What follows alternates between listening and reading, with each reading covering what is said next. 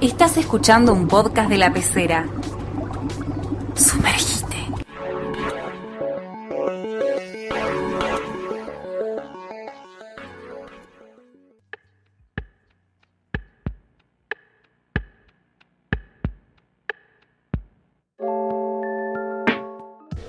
Hola, esto es Cubilete Mágico, programa número 6. Mi nombre es Guido Rusconi Mi nombre es Luciana Báez Escobar. y hoy vamos a estar hablando del TEG, El ¿no? TEG. Que mm, jue- juego muy conocido, muy célebre acá en Argentina porque bueno, es una creación nacional Sí. como el dulce de leche. ¿Y te gusta el TEG? Vamos a Eh, empezar así directo. Dale, ahora no, no me gusta tanto el TEG. O sea, no elegiría ponerme a jugar al TEG. eh, pero en su momento debo decir que he jugado mucho. eh, tipo a los 15 años. ten- ahí como que medio que se inició como un, un grupo con amigues con los que nos juntábamos a jugar al TEG. Era como una actividad. Para mí siempre fue más eso, como una actividad, como un plan.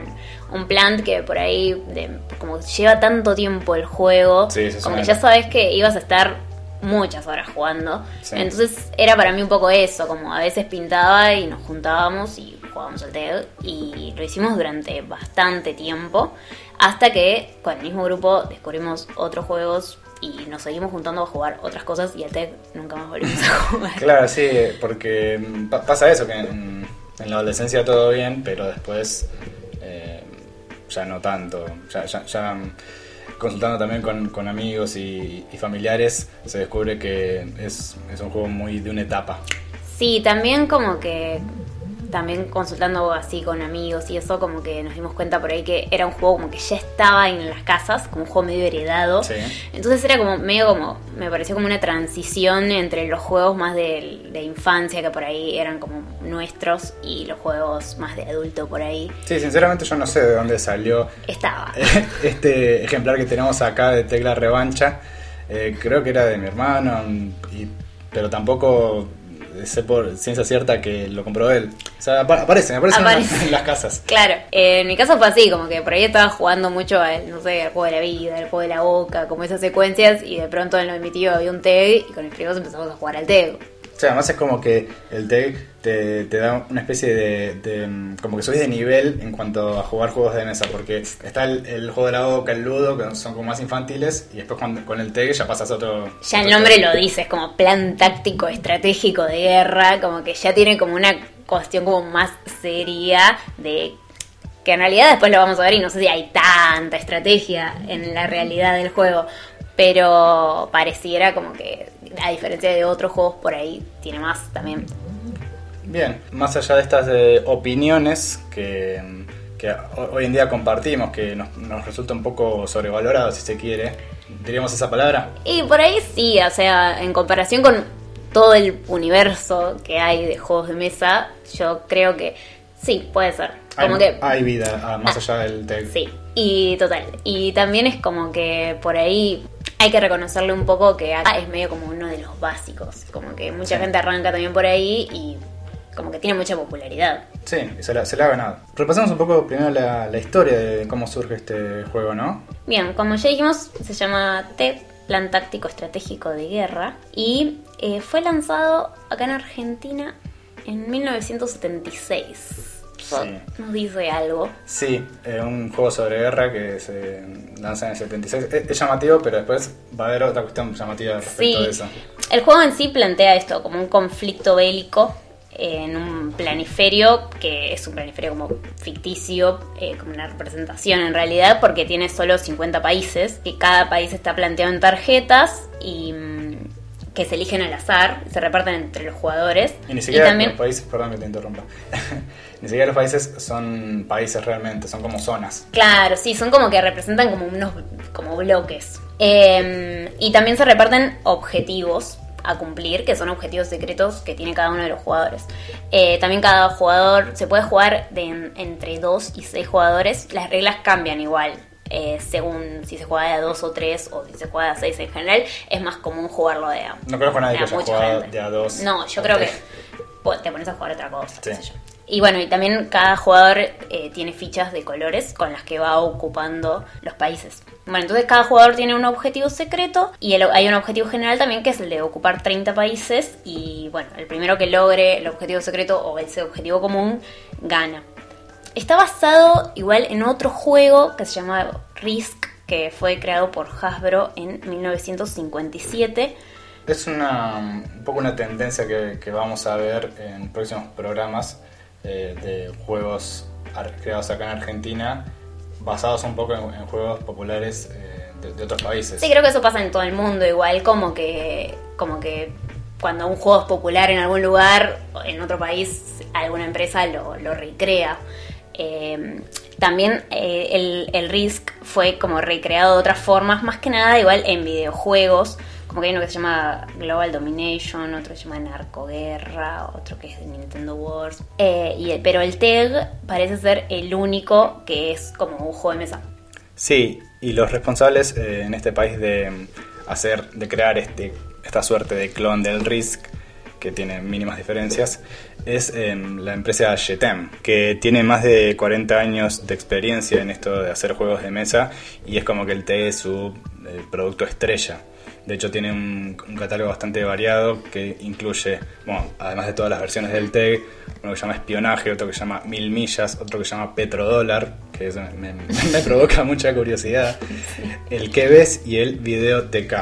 Y si decimos producto estrella de, de la compañía, lo decimos en serio porque los muchachos de Jetem medio que se han cansado de ordeñar el TEG hasta la, Hasta la última ah, gota. Hasta la última gota y lo siguen haciendo más de 40 años después porque hay muchas ediciones. Sí. La, la primera de todas, como ya habíamos mencionado, es, es el TEG original, ese que tiene el, el tablero negro o la caja negra, creado en 1976 y que también en, en 2011 eh, se creó una edición tributo por los 35 años del juego con un nuevo diseño. El otro, eh, el siguiente, eh, cronológicamente hablando, es el TEC 2. Pero ¿qué pasa con, este, con esta edición? Misterio. misterio porque es del año 1982, que también es llamativo eh, en, en el contexto argentino de aquel momento, Sí. Guerra de Malvinas, sale la segunda parte de este juego que es sobre guerras en- entre varios eh, países. Y en el TEC 2 que hoy en día, mediante investigaciones que hicimos para hacer este programa, no, es, no se encuentra en ningún lado. Nosotros pensábamos que en Mercado Libre valdrían miles y miles de pesos, pero ni una, ni, ni una oferta de, ese. No, parece que no tuvo mucho éxito y entonces como que descontinuaron su producción y no pudimos ver bien cómo eran los ejemplares. Em, Había alguna que otra foto, pero no se, no se veía muy bien. Si alguien, si alguien está escuchando esto y tiene una, una copia del TEC 2, por favor mande fotos. porque además el mapa es distinto, eh, es como que está ambientado durante la Guerra Fría, entonces hay, según encontramos en internet, habrían como seis potencias que se estarían como disputando eh, el mundo y Sí, que habrían dos tableros también, eso es llamativo, como dice los tableros se pueden usar como alternativamente. A menos que se juegue a seis jugadores, que en ese caso se podría jugar como con todo el, el mapa El entero. mapa desplegado, sí. Eh, Es una versión interesante porque mm, cambia mucho la, la dinámica. Eh, es- esto de, de tener solamente seis potencias nos hace preguntarnos por qué no tuvo tanto éxito como, como el original. Después, eh, en 1995, sale el TEC La Revancha, Que es el que tenemos. que es el que tenemos acá, que, que no sabemos cómo apareció en esta casa. Pero también me, me arriesgo a decir, eh, voy, a, voy a generalizar, no en nombre de los dos porque sé que, sé que no te gusta, pero me, me animo a decir que el TEC La Revancha es un poco la versión definitiva del TEC. Puede ser. Yo he jugado más en realidad al Tego original, pero porque es el que tuve acceso eh, a- en ese momento que te dije que jugaba mucho. Eh, pero bueno, no sé, eh, en realidad. Bueno, en esta versión se le suman muchas cosas al, al juego original. Eh, no, no se le cambian tanto las reglas como en ese TEC 2 perdido, pero sí se le adicionan de- a los 50 países o bloques o zonas que, que existían, se le, se le suman 22 más y se le agregan también misiles. Sí, Misiles y 7 tarjetas de continente y 50 tarjetas de situación. sí, las tarjetas de situación sí son llamativas, como que eso va cambiando de ronda a ronda. Eh, y como que afectan a, a todos los jugadores durante esa ronda. Entonces hay como, bueno, está el combate clásico, nieve, viento a favor, crisis, fronteras abiertas, fronteras cerradas, refuerzos extras, descanso. Entonces como que eso va también como alterando como la dinámica de ronda a ronda. Entonces eso en un punto lo hace como interesante Sí, también sí. porque porque hay otros factores Claro. que Sí, el- yo me acuerdo que, que la nieve siempre era como la, la más molesta. Eh, Sí. te, te complicaba mucho, mucho el mapa. No, no hablé mucho de mi experiencia con el TEG, pero mm, quiero decir que no soy muy bueno en él. Por eso no, eh, no me gusta tanto, estoy, estoy un poco anticipando mi, mi cantidad de cubiletes. Pero sí, en el TEG eh, me pasaba mucho que, mm, que quedaba, viste, en, en esa zona, en, en- ese limbo, en ese purgatorio, que no es ni los más ganadores ni los más perdedores, Sí, que hay sí. en el medio y era aburrido. Sí, sí, es cierto eso, como que es algo que suele pasar que por ahí no puedes hacer mucho porque de pronto no estás agregando tantos ejércitos, entonces no puedes ni atacar, ni es como que no Además, puedes expandirte. Si estás en- entre los más perdedores, ahí como que ya empezás a, a joder y empezás Claro, eso es clásico. Va, en mi grupo por lo menos pasaba mucho que había gente que estaba perdiendo y por momentos sí era como, bueno, jugar como en realidad a, a- a fa- fastidiar a alguien. Sí, sí, sí. Eh, me acuerdo de un amigo que de, re- de repente le quedaban muy pocos países y todos los ejércitos los ponía en uno solamente y después perdía todas las fichas. Y bueno, pero era, era medio gracioso también, como que eso, no sé, era divertido. Sí, sí, le, le suman, le ponen algo. Es que la forma de divertirte justamente si ya sabes que no vas a ganar, como... Bueno, Después en, en el año 2008, ya dentro de lo que es el, el siglo XXI, como bien- viendo que el TEC se sigue renovando década a década, se presenta el TEC de los negocios. ese nunca lo jugué. nunca lo, yo tampoco lo jugué, nunca lo vi en vivo, pero eh, ofrece como otra clase de conflictos más generado por una interacción de corporaciones que se disputan el control de- del poder, como, como en el capitalismo salvaje que Sí, vivimos sí. hoy en día. Entonces, acá cada jugador va a representar una corporación que, que quiera hacer eh, prevalecer sus intereses en la búsqueda de, de una supremacía mundial. Claro. Ya, ya no es algo tan bélico, sino como de negocia- negociados, así medios turbios seguramente. Porque también, también está mucho la cuestión de los pactos en el TEC. Sí, eso, eso sí, eso es cierto. Es como alguna característica medio del juego que por ahí es lo que decíamos. Para mí, como que no sé si en realidad hay tanta estrategia en el juego, sino como que depende. En realidad sí, depende mucho de la suerte, porque depende mucho de, de- qué países te toquen y en relación a eso, de qué objetivo te toque. Porque por ahí te tocan muchos países en un continente que en realidad ni necesitabas. eh, entonces, como que ahí hay mucho de suerte. También, bueno, hay dados, un montón de dados tiene el TEG, entonces ahí Ocho dados. también hay suerte. Y en la estrategia en realidad creo que va más de la mano con esto, con las alianzas que puedas hacer, que por ahí como con otras cosas. En realidad como que depende con quiénes estés jugando también. Sí, hay, hay que transar, eh, básicamente. Y en este del TEC de los negocios se va a ver mucho más eh, acentuado esto. Dos años después del TEC de los negocios, coincidiendo con un poco con el bicentenario de argentino, en el 2010 el juego va a recrear el mapa político latinoamericano de finales del siglo XVIII y principios del siglo XIX en el TEC Independencia. Otro que yo tampoco vi nunca en mi vida, no conozco a nadie, porque justamente como decíamos, como aparecen Como en- aparece. en las casas, yo no vi, vi nadie que diga, me compré el TEC No, claro, claro. aparecen en las casas. Esta versión entonces va a reflejar los conflictos entre patriotas y realistas que se van a enfrentar por la hegemonía de América eh, y todo lo que ya conocemos gracias a, a la historia, ¿no? ¿Hay algún otro TEG? Hay un tech de cartas. Ese yo creo que lo jugué. Eh, ese salió en 2012. Y mm, son solo cartas, no hay tablero. Entonces está destinado como a partidas más rápidas. Por ahí, ideal como para llevarte como Claro. de viaje, Sí, vacaciones. Eh, son como 30 137 cartas. Y igual como que tiene mucho que ver como con las reglas del juego clásico. Mm. Y por último, Ah, bueno, también hay un Tech Junior que salió en 2016, que es como una versión como más acotada y más adaptada para ser jugado por niños. claro, ese salió eh, por los 40 años y es la última de las versiones que es, digamos, distinta de la original. Después, bueno, reediciones eh, por mil porque es muy exitoso. Tenemos algunas curiosidades que nos gustaría compartir averiguando sobre, sobre este popular juego. Sí, nos encontramos como que preguntando por el TEG o buscando por el TEG. Hay acá, por lo menos en Argentina, como una frase que es China ataca Kamchatka, que se relaciona mucho con el juego y no sabíamos bien de dónde venía, pero la encontramos que mm, su origen es a partir de una publicidad del 95, eh, cuando se editó el La Revancha, que es una publicidad de pañales mimitos. en las que, que- que, em, pañales que creo que ya no existen porque los absorbió, valga la- el chiste, Javis. Eh, ¿Y qué pasa en esta publicidad? Y en esa publicidad hay como una pareja que se está peleando por ver quién le cambia los pañales a, a su hijo. Y para eso como que compiten en varios juegos, ahí en la cama.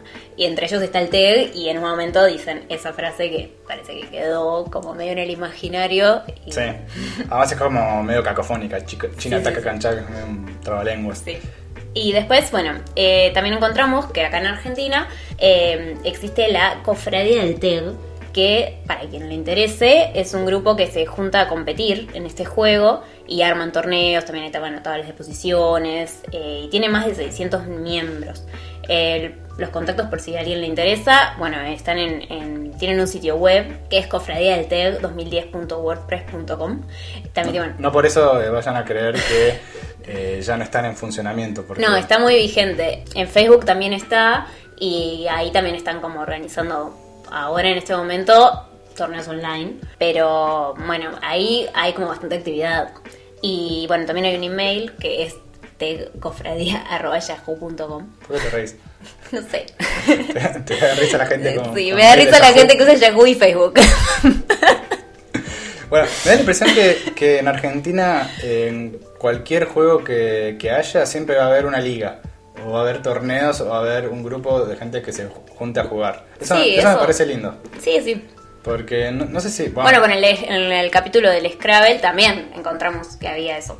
Sí, sobre todo con los juegos más populares, pero no me extrañaría que haya una cofradía de jugadores de Catán o juegos Podemos armarla si no está. Sí, sí. De hecho, estamos armando unos torneos. Es como que. Sí, sí, torneos online. Eh, escríbanos si quieren. Si quieren. si quieren eh, participar. Después, eh, curiosidades más relacionadas con el mundo de- del cine. En 2015 eh, salió un corto que lo pueden encontrar en YouTube, que justamente se llama China Ataca Kamchatka, dirigido por Felipe Castro, que trata sobre una partida entre amigos de- del TEG un sábado a la noche, que, spoiler alert, medio que termina en un baño de sangre, como podría pasar en la realidad. Sí, eh, esto me recuerda como que cuando estábamos en el colegio para un evento del colegio, unos amigos armaron como también como un corto y en una parte también participé y justo estábamos jugando el TEG y también terminó así como todo en una en una pelea como muy En épica en sangre. cámara lenta en la que yo terminaba escupiendo unas fichas y así como pelea en cámara lenta y en un momento a un amigo le rompían una botella de cerveza hecha de caramelo, Ah, mucha producción. Sí, sí. Tuvimos que ponerle como una especie de tupper en la cabeza porque la botella había quedado muy dura. Así que bueno, tengo buenos recuerdos de esa época del Claro. Teo, igual. Y si mal no me dijiste fuera de- del aire, eh, es del año 2013 ese corto. Sí, Así es que anterior. mm, me parece Mm. que alguien se copió. Mm, oh, y la última de estas eh, curiosidades es que el juego aparece en la película que se llama Kamchatka y que si bien, una película argentina, si bien esta película se ubica en el año 76, año en el que comienza la, dictadura, la última dictadura, los protagonistas aparecen jugando este juego que sin embargo en la, en la época en la que aparecen en la película todavía no, había, salido a la venta, hay como un pequeño error de temporalidades y en este, en este film Ricardo Darín y Cecilia Roth, que son los protagonistas, juegan este juego y Kamchatka es como el, el último bastión que tiene uno, uno de los jugadores y es el último recurso que usa para ganar el juego y funciona medio como una metáfora de esta familia que es perseguida por, por este gobierno Sí. militar. Bueno, y para ir cerrando con este programa número 6, eh, estuvimos preguntando a nuestras amistades, familiares, etcétera, que nos contaran al- alguna historia que, que tuvieran con el TEG, ya que es un juego tan popular, todos tienen Sí, sí. alguna anécdota. y hemos recibido respuestas por audios de WhatsApp que ahora vamos a, a reproducir. Eh, algunas son más generales, otras más, más particulares. Eh, y empezamos primero con, eh, con Luciano, un, un amigo que tiene para compartir esto. Bueno, este es mi audio eh, con mis anécdotas del TEG. Eh, quiero contar que en su momento en la adolescencia yo jugaba mucho al TEG, eh, básicamente porque era un adolescente que estaba al pedo, porque básicamente el TEG es un juego que a mí se me hace demasiado largo, digamos, me parece que es demasiado largo y que mm, básicamente vos podés quedar afuera de, de lo importante muy rápido, pero no perdés. Quedás como en un lugar intrascendente todo el tiempo y eso hace que se desvirtúe la dinámica del juego. Es decir, el juego no tiene situaciones en las que equilibre cuando vos, cuando vos vas mal, como si tiene otros juegos. Básicamente nosotros eh, jugamos mucho con eh, sacar los objetivos de destruir jugador, como para rosquear un poco más.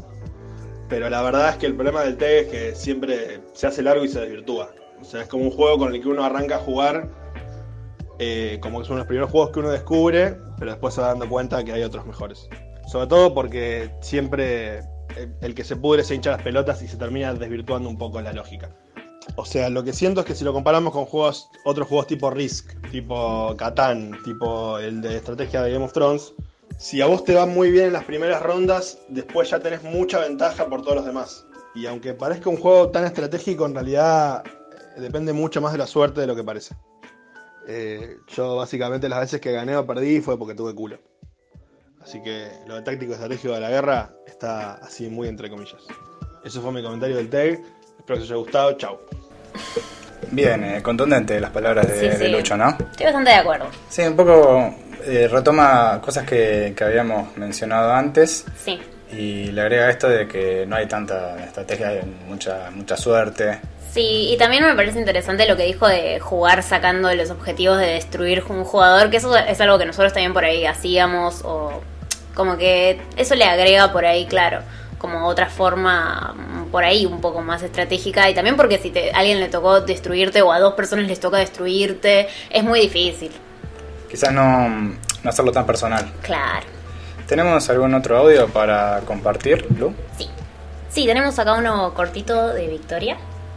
El TEG me enseñó que Yukon no era un lugar inventado por Ivonne del Yukon, sino que existía.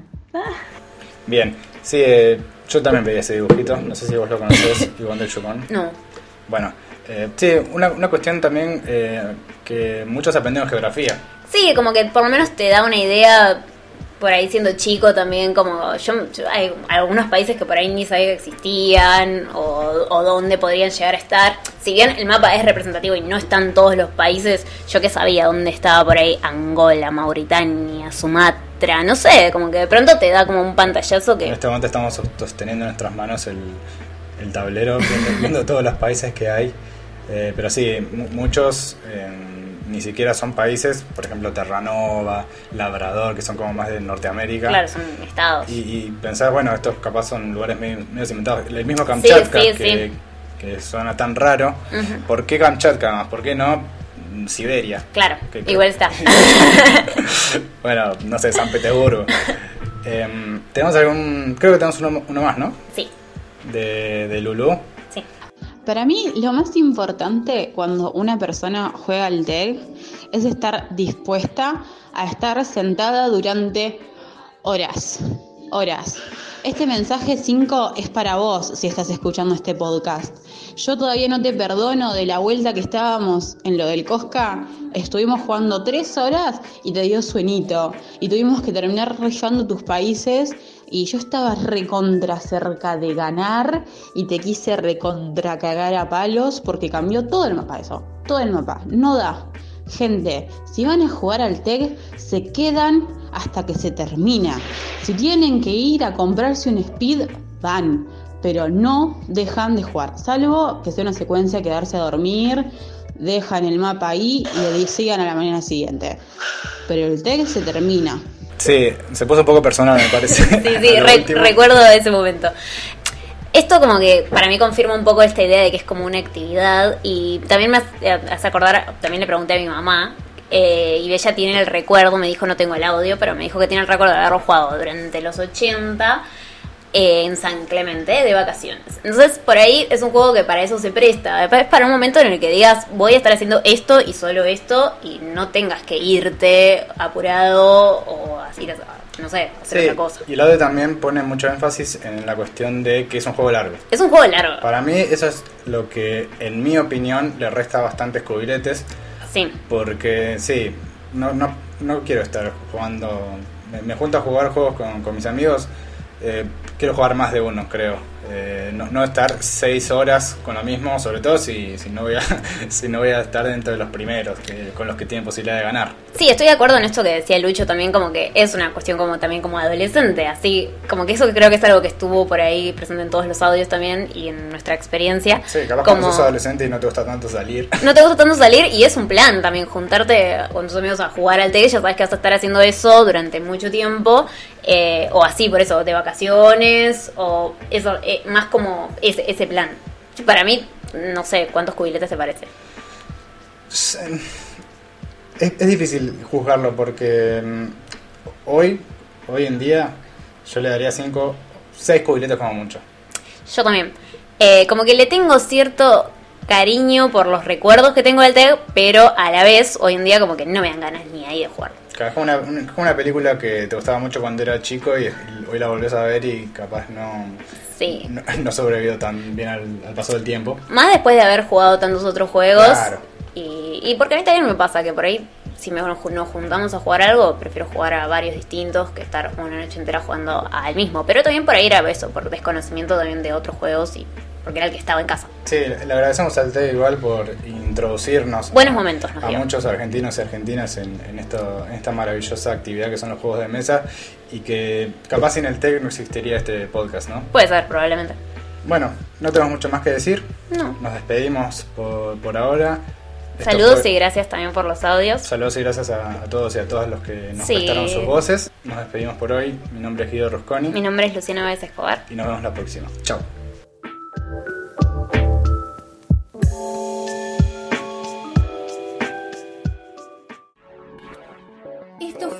De la pecera. Contenidos originales para escuchar.